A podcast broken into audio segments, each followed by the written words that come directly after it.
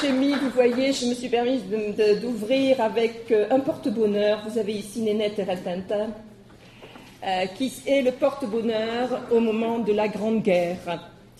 Euh, vous avez d'un côté Nénette et Rintintin et leur frère, et excusez-moi, non, leur enfant, Radadou. Et puis de l'autre côté, vous avez une autre version de Nénette et Rintintin. Alors ce sont ces deux poupées de laine, n'est-ce pas, moindre frais, euh, à l'aspect enfantin, réalisé, euh, par, euh, réuni par un cordon aux allures de chapelet. Et ce sont ces poupées qui devinrent des porte-bonheur à offrir aux bien-aimés, aux frères, aux soldats, aux civils, comme également à celui qui partait, dans le but de le protéger des bombes, contre les bombes. Autrement dit, il s'agissait de défier ce que l'on disait à l'époque, chagrin, cafard, gotha, goton, ce sont des fétiches qui, je cite, chassent de votre chemin le danger qui rôde alentour. C'est ce qui a été effectivement donné. Donc voici le porte-bonheur avec lesquels partait bon nombre de poilus. Alors, pour faire la guerre, euh, il faut des soldats.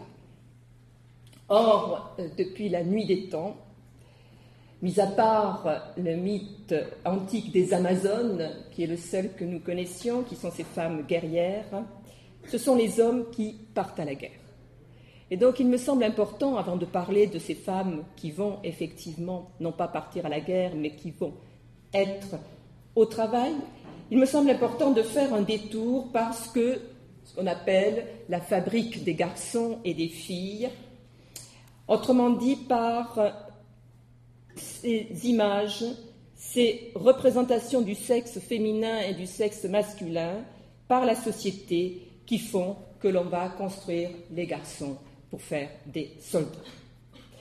Alors, les garçons et les filles, comment étaient-ils fabriqués, je dis, à l'époque? Donc, des garçons et des filles. Alors, les écoles sont bien sûr non mixtes, la mixité euh, sexuée fut euh, introduite dans les années 60 euh, et 70, vous le savez. Il s'agissait à l'époque de gérer les flux de l'enseignement qui devenait l'enseignement de masse. Et donc on a des écoles de garçons et des écoles de filles. Et là, vous avez l'école de Tremblay-les-Gonesse, effectivement l'école communale de garçons en 1914, et puis, on a l'école communale, toujours de Tremblay-les-Gonesse, vers 1915. Vous voyez donc les filles et les garçons devant cette école. Un petit garçon est élevé pour travailler à l'extérieur et donc se préparer à faire la guerre. Et donc, on installe, on met en place, par le, par le décret du 6 juillet 1882, juste au moment des lois scolaires, ce qu'on appelle les bataillons scolaires sont institués en France. En fait, ce décret euh, ne fait que valider une pratique qui se répand de plus en plus dans le pays depuis la fin de la guerre de 1870. De nombreuses communes ont développé la pratique de la gymnastique et des exercices militaires dans leur établissement d'instruction publique ou secondaire. Pourquoi ce développement? Eh bien, tout simplement parce que la défaite cinglante de la France en 1871 et la perte de l'Alsace et une partie de la Lorraine ont engendré un vif sentiment de revanche. Le pays est exsangue et l'armée humiliée a perdu beaucoup de sa crédibilité. De plus, aux initiatives du gouvernement pour restaurer le potentiel militaire du pays s'ajoutent des initiatives privées dont le seul but est de ranimer la flamme des bataillons de l'espérance. Les bataillons de l'espérance, ce sont ceux qui ont vu le jour sous la Révolution française. Ainsi, je vous donne un extrait. Dans les mémoires pour servir à la vie du général Lafayette et à l'histoire de la Constituante, rédigée en 1824, le pamphlétaire Regnault Varin, qui fut soldat pendant la Révolution, écrit Près du pont tournant, nous avons été salués par M. de Lafayette. À côté de ce général qui réalise si bien les espérances qu'il avait données dans sa plus tendre jeunesse, nous avons vu un bataillon de héros qui n'étaient guère plus grands que leurs sabres et leurs bonnets de grenadiers. Ce sont des soldats de 12 à 13 ans. Leur bataillon se nomme l'Espérance de la patrie. Non loin d'eux était le bataillon des vétérans. Ainsi on passait d'une émotion douce à une émotion profonde, et on voyait du même coup d'œil la fin de la vie et son commencement consacré à la patrie. L'histoire de Barra, que vous connaissez peut-être, qui est parfaitement fausse et qui a été fabriquée à la Révolution, et plus particulièrement par Robespierre en 1793, l'histoire de Barra, de ce jeune soldat, est donc devenue un mythe de la nation. Je vous rappelle que le jeune François-Joseph Barra est mort, a été tué euh, le 17 Frimaire en deux au moment de la guerre des guerres de Vendée et il, dans la géographie révolutionnaire, c'est un jeune tambour héroïque qui est tombé sous les balles de multitudes de royalistes en criant Vive la République. Et ici, vous avez deux représentations de 1880 et 1882, c'est-à-dire au moment effectivement de ces lois scolaires et au moment où l'on incite à la création de ces bataillons scolaires. Pour être dans ces bataillons euh, scolaires, il faut avoir 12 ans pour être incorporé. Il y a un uniforme, un fusil en bois, un fusil en bois qui est une réplique du vrai fusil, et Manu France en propose dans ses catalogues. D'ailleurs, cette entreprise stéphanoise propose également de véritables carabines qui s'appellent la populaire scolaire et la Buffalo Stand, euh, qui permettent, je cite, de s'initier au tir en rentrant du régiment ils pourront reprendre le tir à la carabine pour entretenir et perfectionner leur adresse, pour rester d'excellents tireurs, pardon, prêts à répondre au premier appel pour la défense de la patrie. Et voici ce que l'on chante. Nous sommes les petits-enfants qui voulons servir la patrie. Nous lui donnerons dans dix ans une jeune armée aguerrie. Nous sommes les petits soldats du bataillon de l'espérance. Nous exerçons nos petits bras à venger l'honneur de la France. Et Barra le petit tambour dont, on nous a conté l'histoire en entendant bah, chaque jour le rappel d'un autre mémoire. Cette idéologie euh, guerrière, cette fabrication des soldats est relayée par, donc ici vous avez une photo d'un exercice euh, de, ces, jeunes soldats, et est relayée par des revues pour enfants et ici, vous avez une revue qui s'appelle euh, le, garçon euh, Graine de poilu. Euh, et cette revue est une revue intéressante parce que c'est une des premières revues à mettre l'enfant au centre de la culture de guerre. Vous avez des magazines qui également vont reprendre cette image de l'enfant soldat, des affiches publicitaires, des cartes postales de guerre, et le cinéma va également prendre comme personnage des euh, enfants soldats qui défendent la patrie. Et cette euh, icône, cette image de l'enfant soldat culmine avec un film qui sort à la fin de la guerre et que vous connaissez, qui est Charlot Soldat euh, en 1918. Euh, voilà pour les garçons. Maintenant, les petites filles. Alors, les petites filles, une petite fille est faite pour rester à la maison, faire des enfants et s'occuper de la famille. Alors, néanmoins, il faut ajouter bien sûr, que les femmes, il y a des femmes qui travaillent depuis longtemps, les femmes sont agricultrices depuis toujours, et elles sont ouvrières depuis les débuts de la révolution industrielle, depuis le début du XIXe siècle. Ceci dit, il y a un clivage entre les sexes, et voilà comment aurait dû être la répartition traditionnelle des rôles. Voilà. La petite fille est élevée pour aider sa maman. 30 euh, histoires en images sans parole, et vous avez ici donc euh, les, rôles de la petite fille. Euh, ce beau scénario, qui imprègne effectivement par les stéréotypes et dont nous avons eu beaucoup de mal à nous libérer, eh bien, va être contesté et va être bouleversé. En effet, le 1er août 1914, la mobilisation des hommes désorganise toute l'activité économique.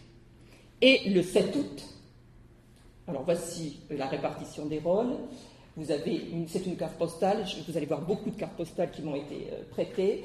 Et ici, euh, ce que dit cette femme Pauvre petit, papa se bat, et c'est pour lui que mon cœur bat. Donc, les hommes sur le front et la femme qui attend. Or, le 7 août 1914, Viviani, le président du Conseil, s'adresse aux femmes du monde rural. Et voici ce qu'il leur dit. Debout, femmes françaises, jeunes enfants, fils et filles de la patrie, remplacez sur le champ du travail ceux qui sont sur un champ de bataille. Préparez-vous à leur montrer demain la terre cultivée, les récoltes rentrées, les champs ensemencés. Il n'y a pas, dans ces heures graves de labeur infime, tout est grand qui sert le pays, debout, à l'action, à l'œuvre, il y aura demain de la gloire pour tout le monde. Vive la République, vive la France. Plus de 3 millions de femmes répondent présentes. Et au fur et à mesure que s'envole l'espoir d'une guerre courte et qu'on s'engageait dans une guerre longue et totale qui a exigé une mobilisation importante de l'économie, il a fallu ramener dans les usines les ouvriers les plus qualifiés, mais aussi faire appel à la main-d'œuvre féminine. Alors, un certain nombre de femmes travaillaient déjà avant la guerre, mais elles étaient le plus souvent cantonnées dans des tâches considérées comme secondaires. Donc, qui furent ces femmes, ces trois millions de femmes, qui furent-elles et surtout dans quel secteur vont-elles travailler? Le premier secteur que, vous avez effectivement, que nous avons découvert par ces lettres, est le secteur de l'agriculture. Avant la guerre, les femmes ne s'occupaient pas des récoltes. C'était le travail des hommes. Or, les paysans ont été mobilisés en masse au début d'août 1914, au moment des moissons, nous venons de l'entendre. Le travail va reposer alors sur 3,2 millions d'agricultrices, ouvrières agricoles ou femmes d'exploitants. On voit les femmes devenir maréchal ferrant, gardes champêtres, boulangères. Toutes les villageoises travaillent, je cite, pour le salut de la patrie. Du fait de la guerre, 850 000 femmes d'exploitants, un bon tiers de celles déclarées au recensement de 1911, se trouvent à la tête de l'exploitation et 300 000 femmes d'ouvriers agricoles ont à charge une famille. Elles ont de lourdes responsabilités auxquelles elles ne sont pas traditionnellement préparées. Il faut qu'elles décident des productions, il faut qu'elles dirigent la main-d'œuvre, il faut qu'elles vendent. Sauf peut-être celles qui étaient les plus aguerries sont celles qui étaient sur les petites exploitations des régions pauvres ces petites exploitations qui ont connu euh, des migrations masculines plus importantes. Les régions pauvres, effectivement, beaucoup de, de nombreux paysans sont partis euh, de ces euh, régions pauvres et donc les femmes ont été plus à même de diriger et de savoir effectivement avoir ce type de responsabilité. Chefs d'exploitation ou pas, les paysannes joignent aux tâches qui leur étaient traditionnellement imparties une grande partie des travaux des hommes, même ceux qui exigent un long apprentissage ou de la force. Partout les femmes ont labouré, semé, hercé, fauché à la machine euh, ou à la main. Elles ont rentré les foins. Et des instruments agricoles qui ne leur étaient pas familiers leur le sont devenus. Euh, on ne leur avait jamais confié par exemple une faucheuse, une moissonneuse lieuse ou une batteuse. Et là, effectivement, elles apprennent et elles doivent les faire marcher. En Franche-Comté, elles abattent le bois, chargent les voitures, conduisent les attelages.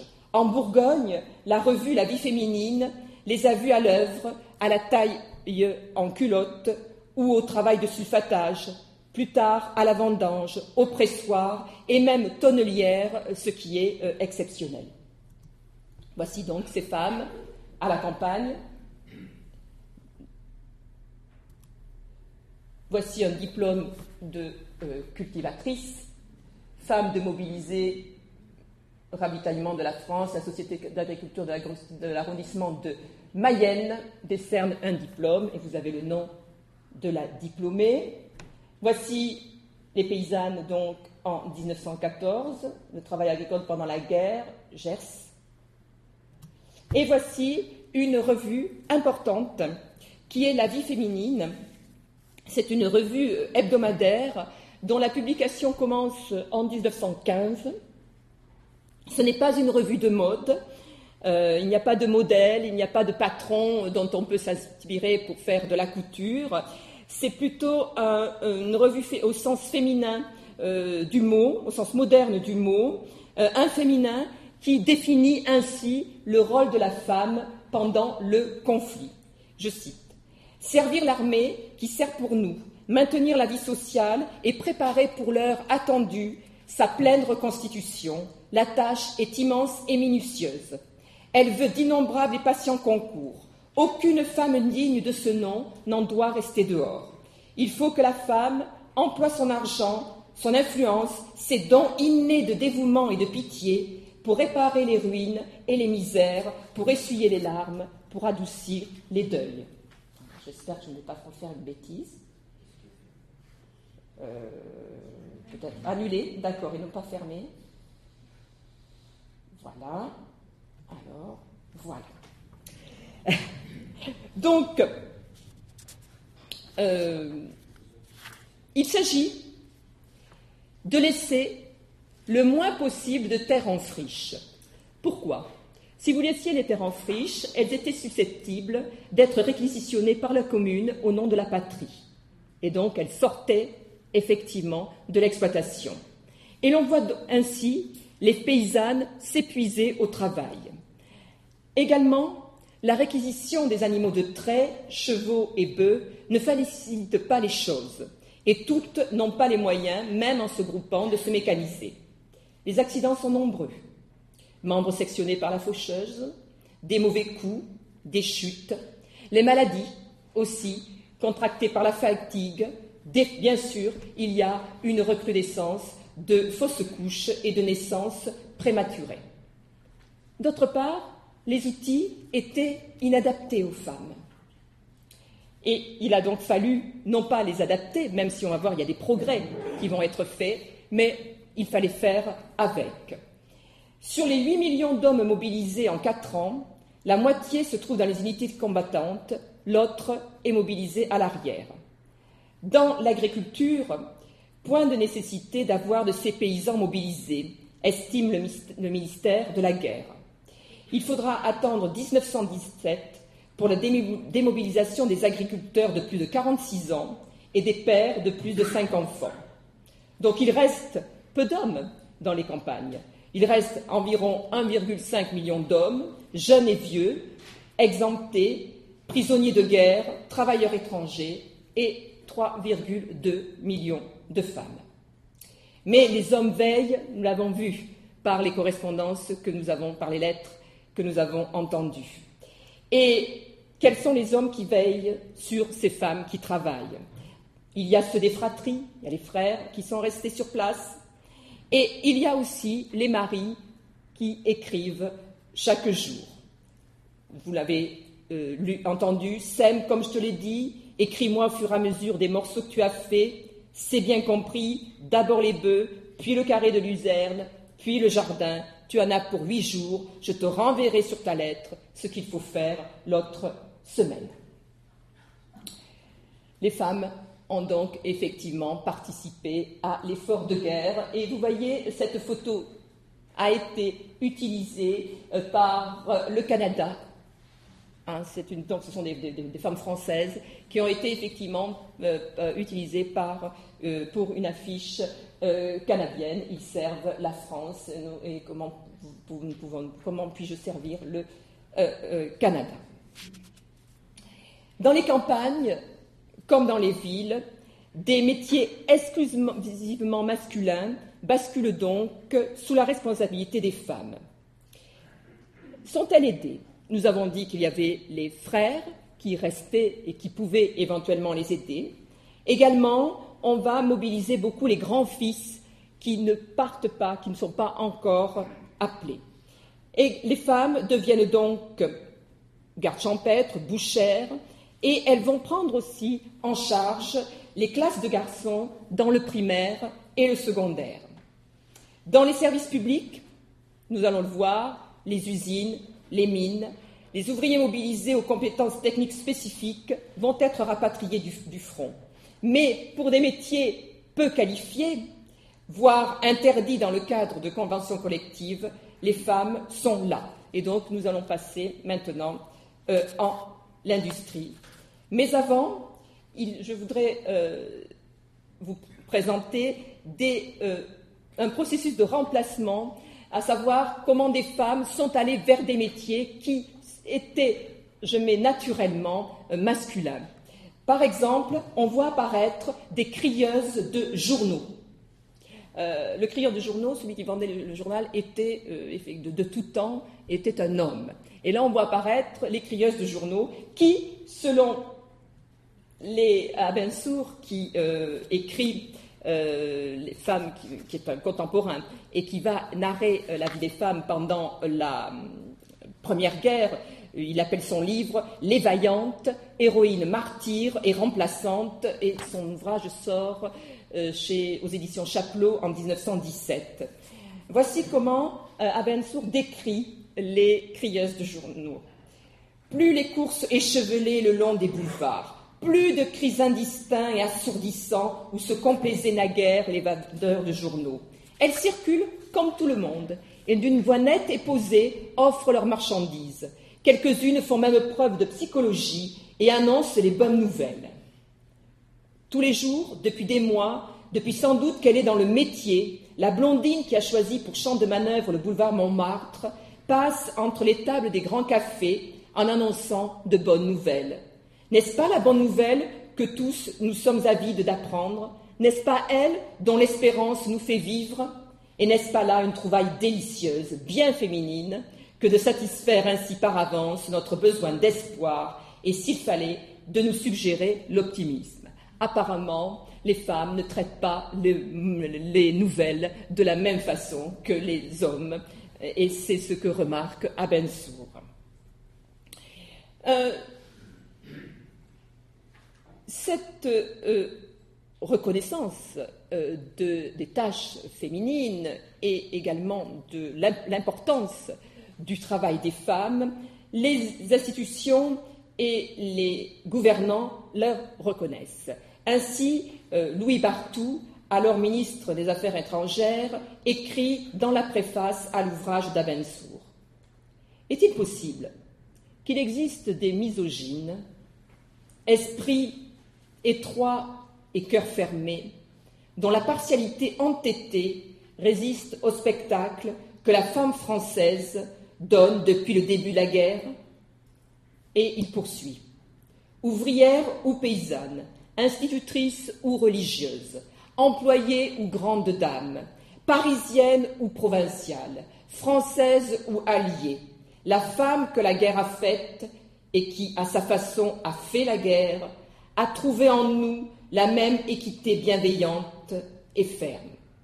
Pour vous incliner devant une robe, riche ou pauvre, laïque ou confessionnelle, il vous a suffi de savoir qu'elle était portée avec dignité. Dans cette mobilisation générale, reconnue par les institutions et par les autorités, qui sont bien sûr par le pouvoir, qui est essentiellement, qui, n'est que masculin, il y a cependant des femmes qui vont quitter les campagnes et qui deviennent citadines. De paysannes, elles se font ouvrières. Voyons donc les femmes dans l'industrie. Alors, la mobilisation des ouvrières est bien plus tardive, pas avant la fin de l'année 1915, dans un contexte bien différent. Elles vont être, euh, elles seront 400 000 euh, fin 1917, euh, début 1918, à l'apogée de la mobilisation féminine. Alors que l'ensemble du personnel féminin, du commerce et de l'industrie dépasse de 20% son, niveau d'avant-guerre. En 1914, il y a déjà 7,7 millions de femmes qui travaillent. La guerre sensibilise les femmes au travail, car la pénurie de main-d'œuvre correspond à la nécessité d'aller effectivement à l'usine. Mais pour faire admettre les femmes dans l'industrie de guerre, il a fallu tout d'abord vaincre la méfiance des industriels. Il a fallu multiplier les circulaires, ouvrir des bureaux d'embauche spécifiques et faire de nombreuses affiches. En effet, les industriels ont été au départ rétifs à faire entrer les femmes dans l'industrie. Début 1918, les femmes forment un quart de la main-d'œuvre dans l'industrie de guerre. Et on assiste alors, à l'arrière, à une sorte de mobilisation féminine dans l'industrie sans précédent. Où sont-elles? Dans les administrations, dans les usines, dans les ateliers, partout, les femmes remplacent les hommes. Voyons donc, femmes et travail administratif. Vous avez ici la femme, une, représentation, vous voyez, la dactylo, qui effectivement, ici, est mobilisée, et vous avez l'image euh, du euh, poilu, bien sûr, au-dessus de la machine à écrire. La mémoire collective a donc retenu de ces années un afflux de femmes dans les usines, tout particulièrement dans les usines de guerre et de munitions, qui vont embaucher plusieurs centaines de munitionnettes. C'est ainsi qu'elles s'appelaient, qu'on va les appeler. 430 000 femmes vont travailler dans les industries d'armement. Voici donc une représentation de ces munitionnettes. C'est les voilà. Ces 430 euh, 000 euh, munitionnettes euh, viennent de tous les horizons couturières, ménagères, artistes au chômage, jeunes filles sans travail. Pourquoi vont-elles vers l'industrie? Elles sont attirées par les hauts salaires. En effet, on assiste à un véritable transfert de main-d'œuvre et on paie beaucoup mieux dans l'industrie. Elles font des travaux qui n'ont aucun lien avec les capacités, les compétences, avec ce qu'elles savent faire. Mais très vite, les ouvrières donnent satisfaction. Le maréchal Joffre dit Si les femmes qui travaillent dans les usines s'arrêtaient 20 minutes, les Alliés perdraient la guerre. Au moment de la mobilisation, donc la population industrielle baisse de 20%. Or, il faut produire, surtout des armes.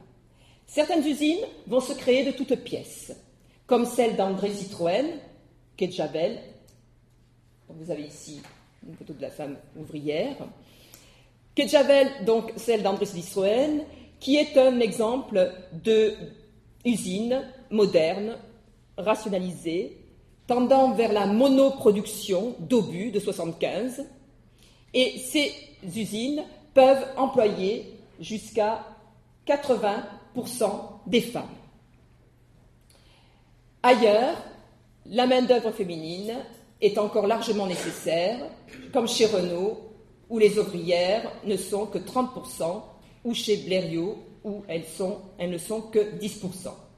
Elles vont donc fabriquer des obus, et donc on les appelle les obusettes. Voici les obusettes dans l'usine euh, Citroën, euh, en 1915. Euh, Et voici l'emploi des femmes, la progression de l'emploi des femmes chez Renault, dans les usines Renault de Billancourt. Vous remarquez, en janvier 1914, elle représente 3,% au sein du personnel, au printemps 1918, elle représente 31,6%. Vous voyez que donc il y a effectivement une forte euh, progression. En province, on assiste au même phénomène. Les grands centres industriels sont aussi sollicités, à plus forte raison après l'occupation euh, du nord de la France. À Lyon, à Saint-Étienne, dans la Basse-Seine, dans la vallée de la Romanche, dans le sud de la France, travaillent des femmes. Ces femmes sont parfois logées dans des cantonnements où, je cite, de simples cloisons de bois sont insuffisantes contre le froid. Châssis des lits à même le sol, deux ou trois occupantes dans le même lit, deux châssis l'un au-dessus de l'autre. Pas de meubles pour les vêtements, pas d'eau courante et des tinettes mobiles. La situation des femmes ouvrières inquiète. Elle n'inquiète pas forcément sur le plan des conditions d'hygiène, des conditions sanitaires. Elles, inquiètent ces femmes sur le plan moral. Euh, l'on se demande si ce sont des femmes qui sont des femmes de bonne vie, qui vont travailler effectivement, qui vont être cantonnées dans euh, ces espèces de baraquements dans lesquels euh, on les loge. Et en 1916, pardon, est créée une inspection des cantonnements. Et donc, on va voir les conditions, certes, mais on va regarder également si ces femmes ont une vie morale, qui respecte la morale. Euh, les femmes euh, sont euh, minimes, en revanche, dans la fonderie ou l'aéronautique. Elles sont, nous avons vu, très nombreuses dans la fabrication des obus, cartouches, grenades, fusées, et elles sont employées aussi comme manœuvre euh, aux travaux mécaniques en série et à la fabrication de pièces fines parce que l'on pense, et elles ont des compétences, elles ont une plus grande habileté pour les travaux de précision. Et elles sont aussi employées à des travaux de vérification. En fait, si l'on regarde où elles sont employées, elles sont très souvent employées là où on demande les rendements les plus élevés. Pardon.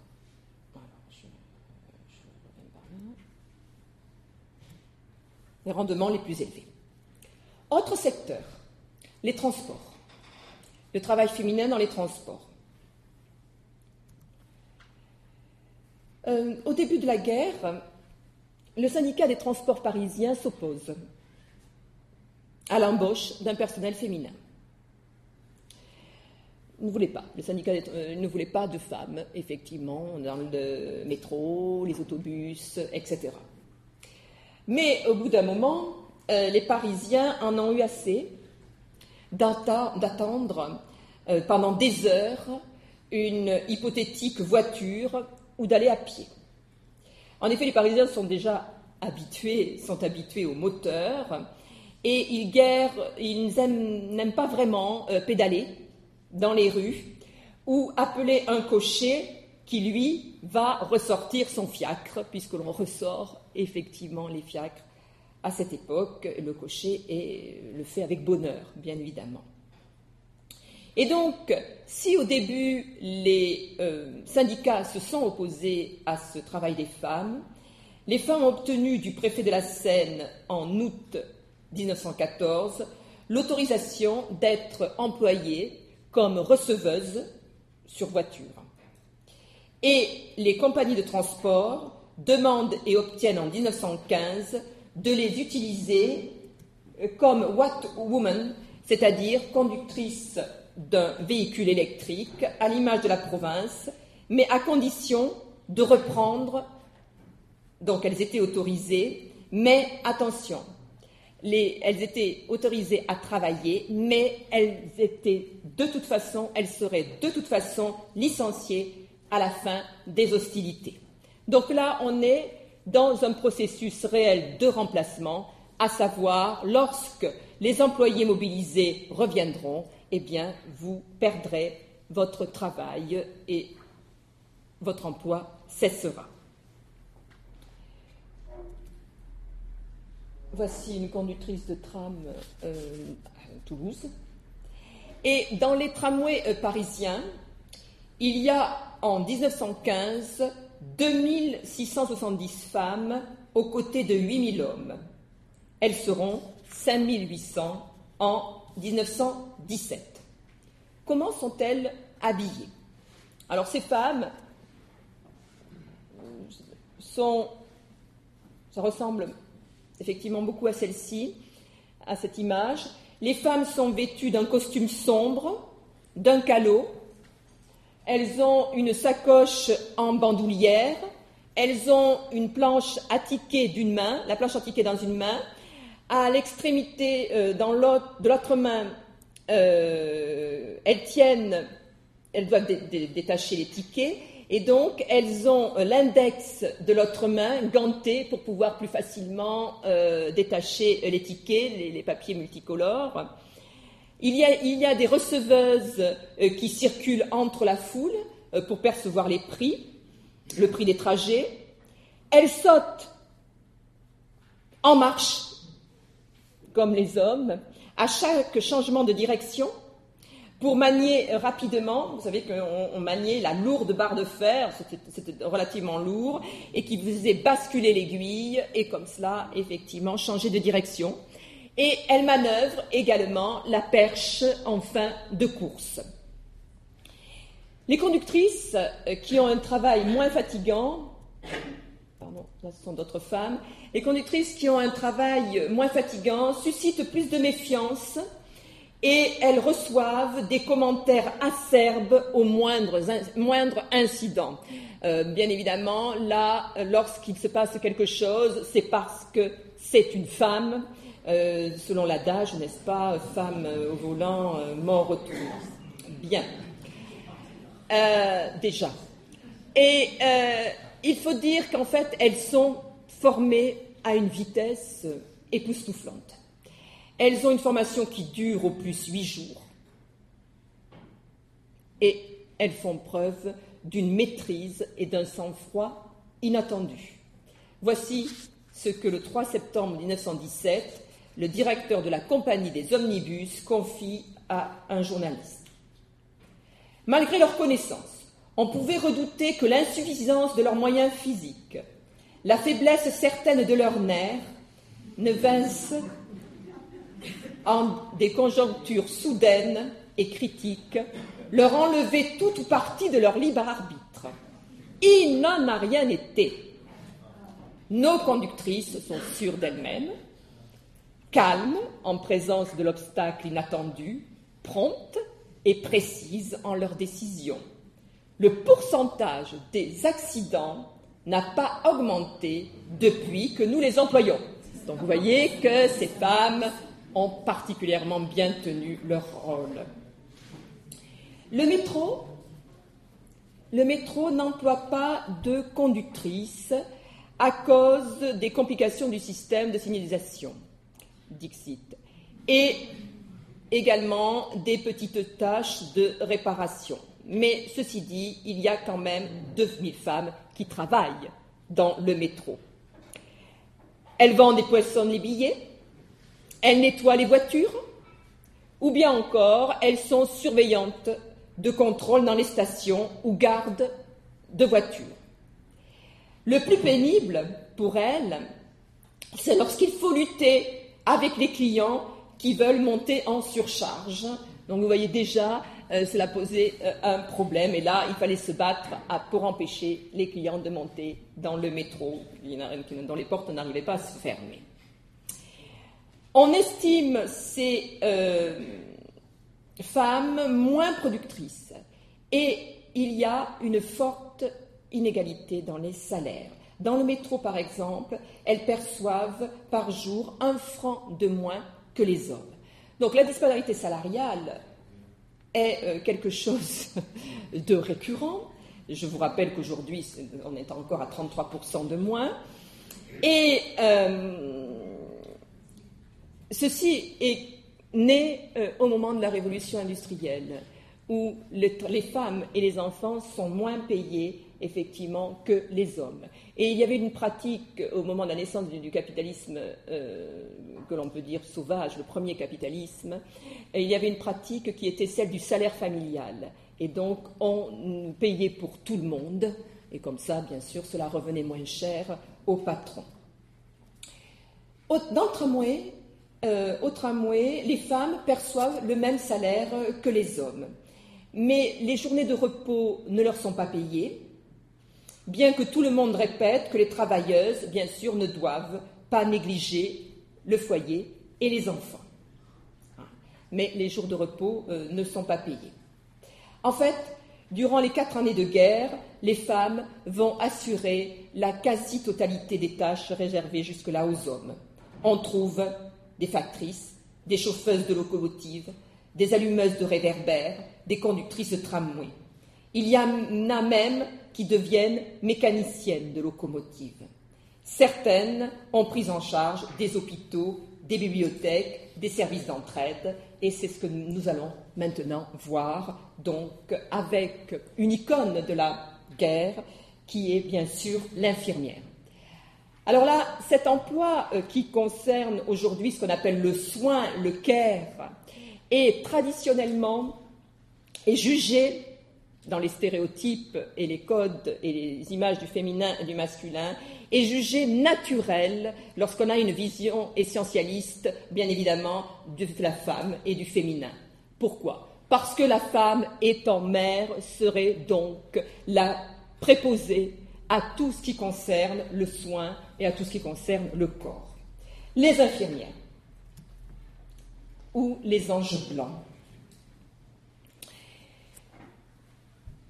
La forte présence féminine dans un monde d'hommes se fait sur le front et à l'arrière auprès des blessés, donc avec ces anges blancs. Ces infirmières qui vont soigner 3 millions de blessés. On compte sans doute, euh, selon les chiffres dont on dispose, à peu près 100 euh, 000 femmes soignantes, auxquelles euh, vous ajoutez des dizaines de milliers bénévoles de la Croix-Rouge et autres associations. Et vous ajoutez également les 10 000 sœurs euh, congréganistes. La France est. En France, il y a une véritable passion hospitalière qui euh, a lieu au moment de ce premier conflit mondial. Voici les anges blancs de l'hôpital de Marseille en 1916 les femmes créent et gèrent entièrement des hôpitaux privés, comme celui des suffragettes écossaises installées dans l'abbaye de Royaumont, qui est toute proche. L'activité des infirmières s'est rapidement diversifiée euh, en raison de la durée de la guerre. En effet, euh, ça commence très mal euh, au départ parce que on pensait que les plaies par balle étaient saines. Et donc, août 14, début 1915, on ne les soigne pas. Sauf que quand on rapatrie des gens euh, que l'on doit amputer, bien sûr, parce que la gangrène, la s'y met, on s'aperçoit qu'il y a effectivement des risques d'infection. Qu'il il faut prendre cela en main et il va falloir opérer au front. Les médecins militaires vont mettre alors en place des autochires pour chirurgie, des unités chirurgicales qui vont permettre euh, d'opérer sur place. 850 infirmières ont servi dans ces formations. Et progressivement, on va effectivement non seulement opérer, on va soigner ces plaies, mais également, grâce à une des plus célèbres infirmières, Marie Curie, on va mettre en place ce système de radiologie. Voici Marie Curie au front. Alors, je, me permets, je vais me permettre de, parler un petit peu de Marie Curie, euh, qui, euh, en 1914, a le courage euh, de partir au front, mais surtout d'avoir une vie publique. En effet, elle est déconsidérée en 1914. Je vous rappelle qu'elle a reçu le Nobel euh, avec Becquerel et, Pierre euh, en 1904 et en 1911, elle a à nouveau le Nobel. Et elle est veuve en 1906 de Pierre Curie et écrasée en 1906. Or, euh, Marie Curie avait une relation euh, amoureuse avec euh, Langevin, alors qu'il était marié. Et en 1911, un scandale éclate au moment de la remise du prix Nobel. Les journaux, oui, des, journaux sans grande pudeur, euh, s'attaque à Marie Curie et personne ne la défend. Malgré cela, euh, Marie Curie va poursuivre ses travaux sur l'imagerie médicale et dès le début, elle propose ses services. Dès le début de la guerre, elle propose ce service. Elle reçoit un ordre de mission sans moyens. Donc c'est pour vous dire que c'est vraiment un acte de courage. Cependant, ben, sans moyens, avec ce genre de camion, aidée euh, par euh, des infirmières qu'elle va former, et, elle, forme, à peu près 150 manipulatrices, aidée également par Irène Joliot-Curie, par sa fille, eh bien, elle va, avec ses voitures, que l'on appelle les petites curies, elle va être au plus près des blessés, diagnostiquer, intervenir rapidement et elle organise le premier service de chirurgie, de radiologie mobile. Euh, à peu près 900 000 combattants ont bénéficié du service de radiologie mis en place par Marie Curie et donc ces petites voitures, enfin ces petits véhicules, cette vingtaine de véhicules. Donc voilà, c'est quelqu'un euh, qui se distingue effectivement parmi les infirmières et qui jusqu'au bout, jusqu'au bout, euh, mènera la tâche euh, à la fois son travail de chercheur, bien évidemment, mais son travail humanitaire. Et cela renforce bien sûr le beau personnage qu'était Marie Curie. Je vais passer maintenant, je vais un tout petit peu m'écarter de la problématique, parce que même si ce ne sont pas, elles ne travaillent pas, du moins officiellement, elles vont être fondamentales et elles vont avoir des tâches qui vont être de soutenir effectivement ces soldats. Ces soldats qui, vous l'avez vu, sont euh, des soldats qui trouvent très vite, les lettres de Poilu le disent, très vite la guerre très longue. Elle fut très longue. La guerre très longue. Et on va donc voir, d'une part, les épouses, les fameuses marraines. On peut presque dire que c'est un emploi. Et même si la prostitution n'est pas un travail, elles ont également participé de façon importante à cette guerre et à ce premier conflit. Alors la guerre euh, opère, nous l'avons vu, euh, une répartition sexuée, hein. c'est très clivé, entre le monde masculin, les hommes très virils, combattants, et celui des femmes. Et donc regardons un petit peu ces femmes à l'arrière, qui doivent attendre patiemment le retour des héros. La Grande Guerre a également longuement séparé les sexes. Et donc, elle va être source de frustration affective et sexuelle. Voici euh, l'image, c'est à partir de cartes postales, euh, voici l'image d'Épinal. Euh, nous sommes ici dans la fabrique, je dirais, nous sommes ici dans le stéréotype de la Pénélope, n'est-ce pas, qui attend, mais qui œuvre puisque vous voyez qu'elle a une entreprise, un travail, le tricot national, et donc elle fait ce travail est chose gentille quand le cœur conduit la main, l'aiguille, et donc elle va tricoter euh, pour effectivement ces soldats qui sont au front. La marine de guerre est euh, fondamentale. Sa mission est euh, double. D'une part, elle doit écrire, et donc elle doit soutenir le moral des combattants, mais également elle peut envoyer euh, des colis, elle peut tricoter euh, pour et, envoyer fabriquer des vêtements pour celui qui est parti.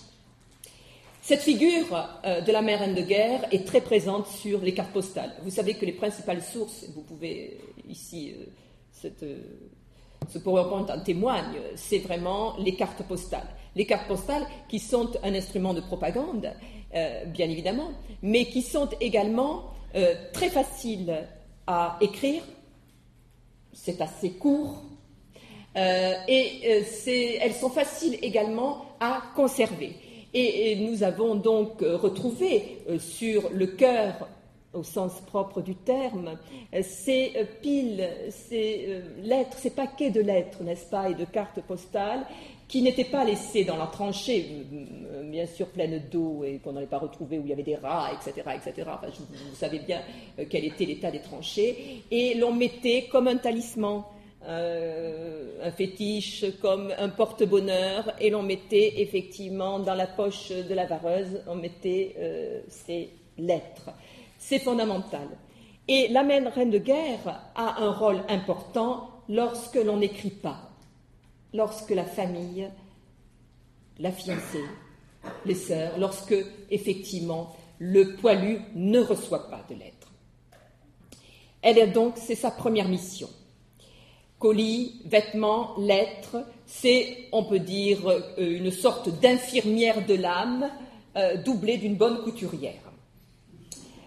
Et voici ici euh, quelques exemples de ces cartes postales qui sont euh, envoyés. Alors vous avez ici, voilà. Alors il est évident que la marraine de guerre, euh, alors bon, elle n'est pas, alors attention, hein, elle n'est pas euh, forcément plus âgée, elle n'est pas forcément, c'est pas forcément quelqu'un qui effectivement qui ne peut pas susciter, qui ne peut pas séduire, et donc parfois il y a des idylles qui vont euh, se mettre en place, enfin qui vont euh, être initiés, des aventures amoureuses avec le soldat. Voilà, ici, laissez donc cueillir une belle fleur au soldat qui vous aime de tout cœur. Et donc, il y a eu, il y a beaucoup, beaucoup d'exemplaires de ces marraines de guerre, ici pour la bonne année, euh, entre autres. Et idylle militaire, vous voyez ici. Alors, c'est là cette, euh, ces femmes, euh, l'iconographie, la, photographie, c'est à peu près toujours les mêmes, codes esthétiques hein, qui sont utilisés. Et vous voyez l'aspect bien sûr énamouré de, la femme qui attend son héros.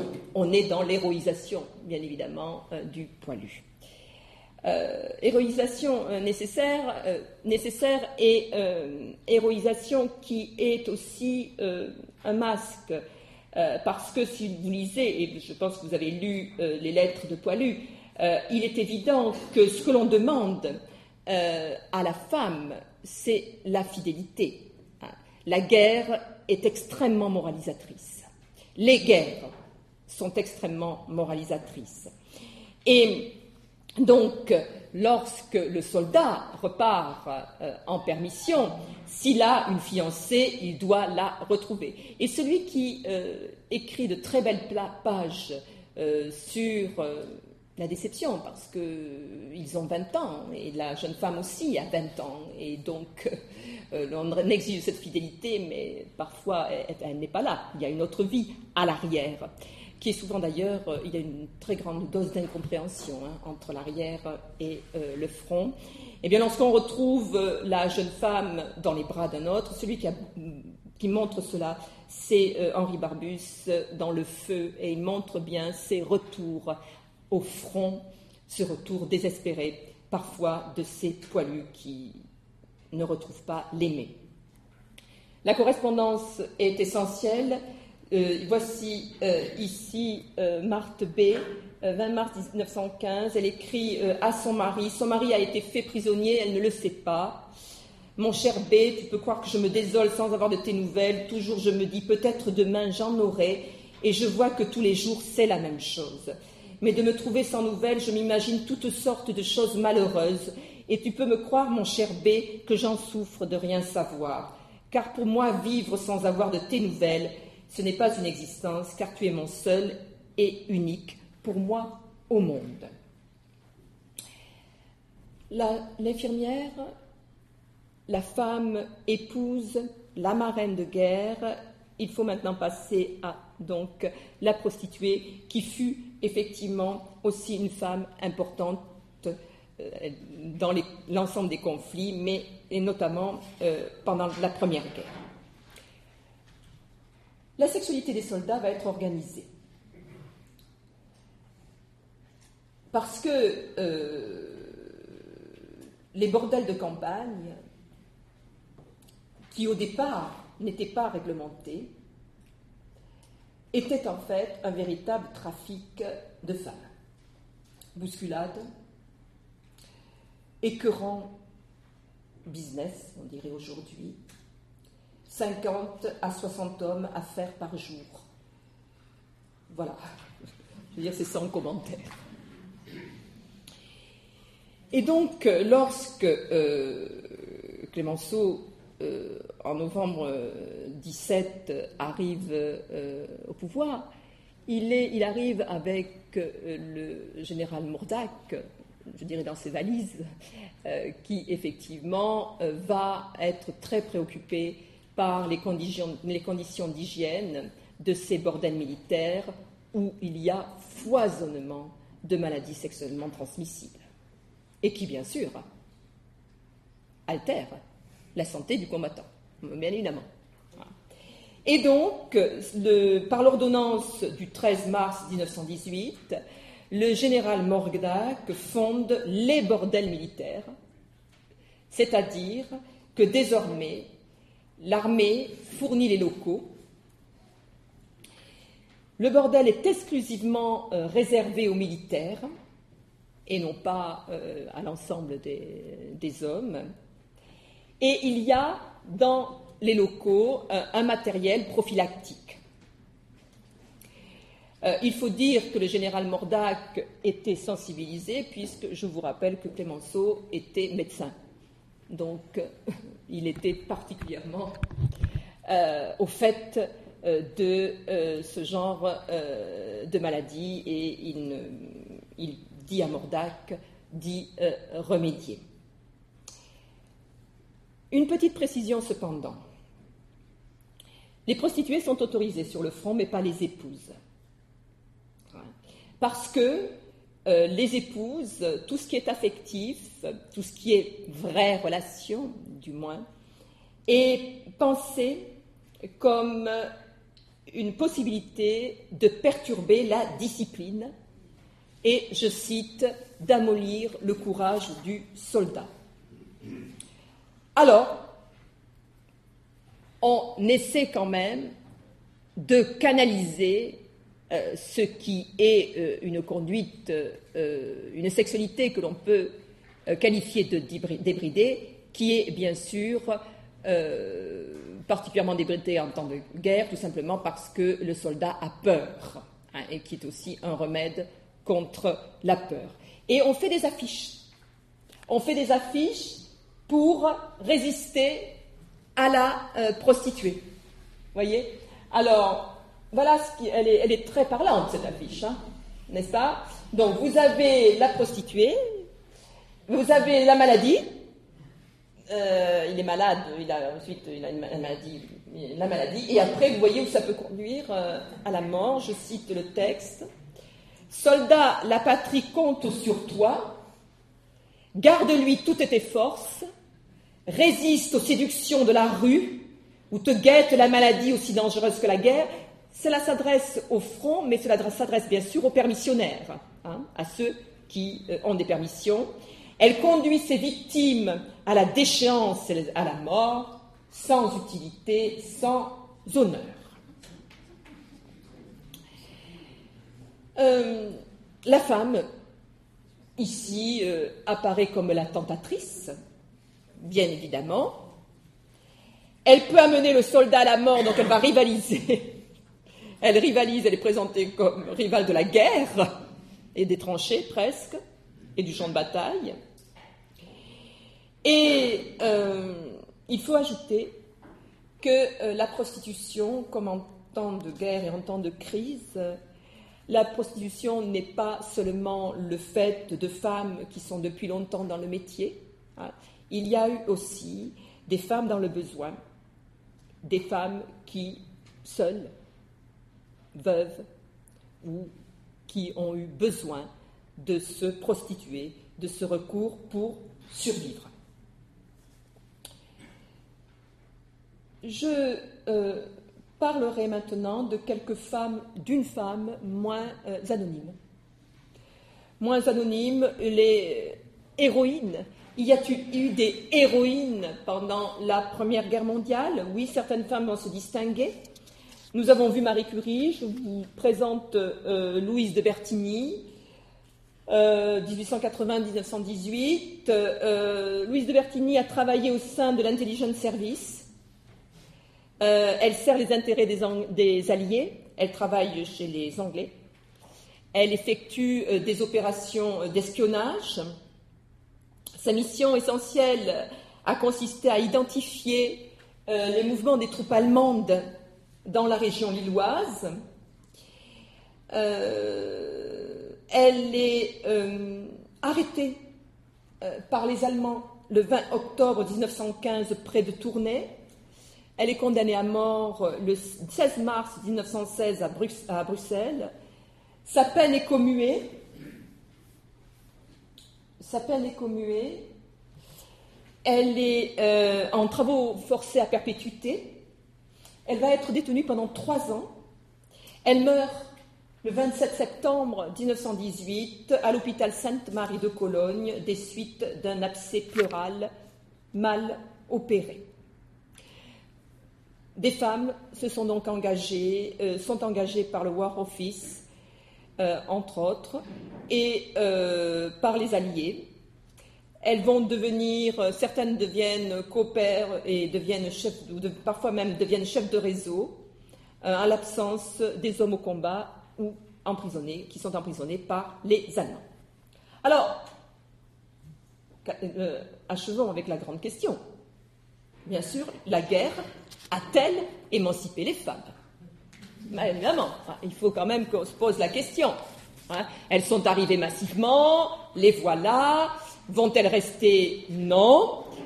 Elles ne vont pas rester sur le marché du travail, véritablement. En fait, ce à quoi l'on assiste lors de ce premier conflit, c'est essentiellement à une prise de conscience. La Première Guerre mondiale, c'est ce que l'on dit on le dit moins hein, depuis, depuis, quelques années, bien évidemment, parce que les recherches euh, euh, infirment cela. On a dit pendant longtemps qu'il y avait une rupture importante dans l'ordre familial et social euh, du fait de cette entrée des femmes sur le marché du travail, du fait de l'ouverture de nouvelles professions aux femmes. En fait, aujourd'hui, cette rupture est fortement relativisée. D'abord, comme je le soulignais tout à l'heure, s'il y a eu transfert des emplois, il fut momentané. Hein.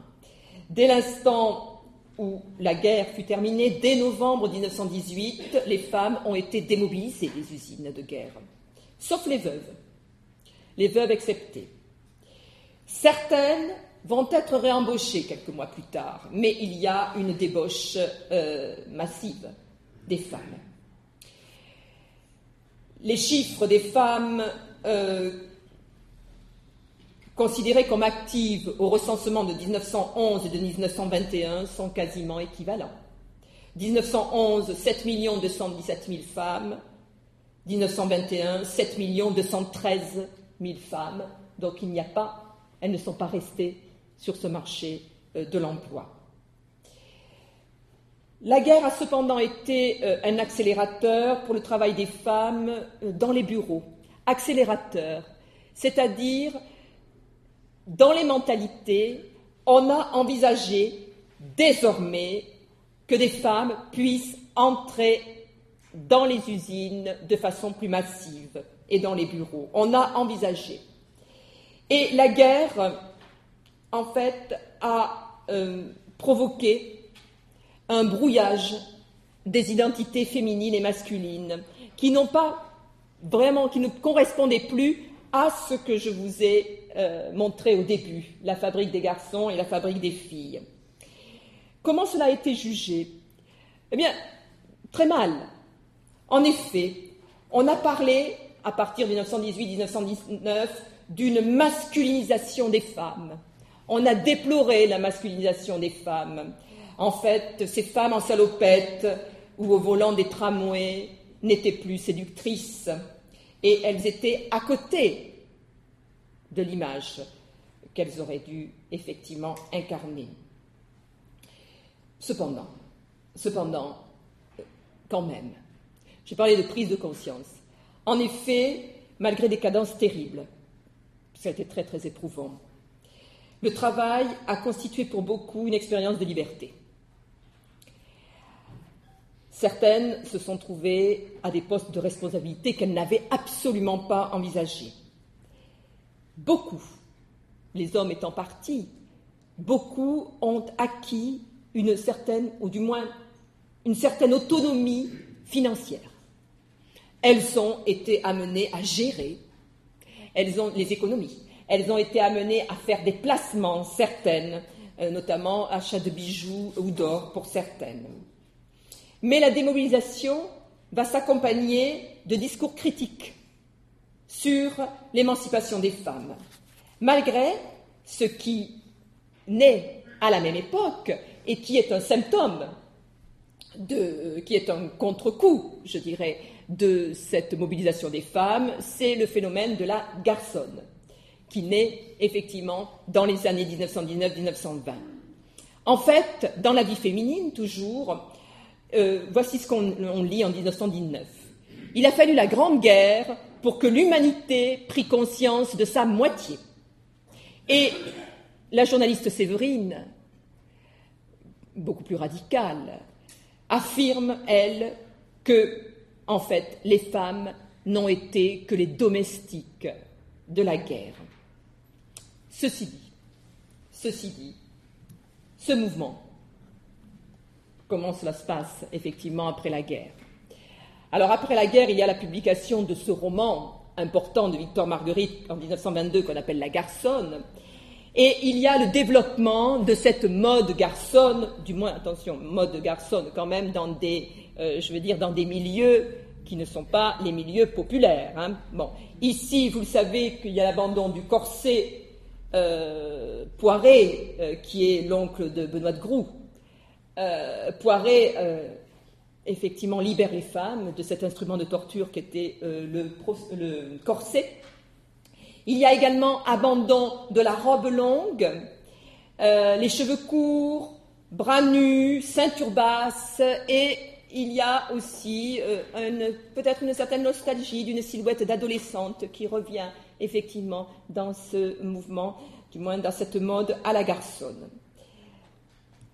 voici une, euh, une garçonne, voilà, qui pousse une voiture, euh, entre autres, et qui euh, incarne, si vous voulez, sur le plan de la mode, cette émancipation.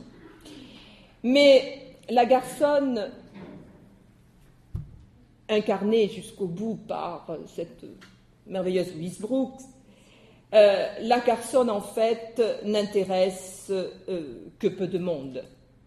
Et euh, elle n'a pas entraîné euh, une véritable, la guerre n'a pas été poursuivie par une véritable révolution dans les mœurs, débouchant sur une émancipation de la femme.